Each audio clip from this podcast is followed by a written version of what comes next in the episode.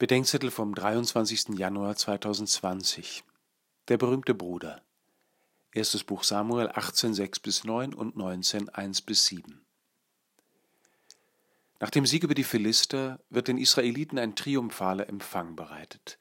Doch das Lied der tanzenden Frauen ist dem König unerträglich. Saul hat tausend erschlagen, David aber zehntausend. Von Neid und Angst um die Macht zerfressen, sinnt er darauf, David zu töten.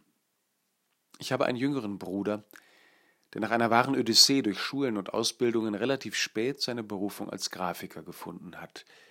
Er hatte in mir wiederum einen älteren Bruder, der in unserer Kindheit, wie soll ich sagen, seine kleinen Geschwister stets an sein gottgegebenes Großbrudersein zu erinnern wusste. 2010 war ich zu einem Gespräch bei einem Verlag, in dem ich zusammen mit einer Freundin das Jukat Jugendgebetbuch herausgeben sollte. Mein Bruder hatte für dieselbe Reihe die grafische Gestaltung übernommen. Ich werde einem Lektor vorgestellt, der mich scherzhaft fragt, sind Sie ein Bruder von dem berühmten Grafiker?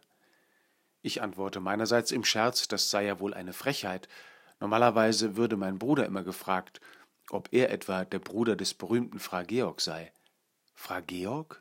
fragt der Lektor und lächelt. Hab ich noch nie gehört. Wir haben sehr gelacht und mein berühmter Bruder und ich lachen darüber noch heute.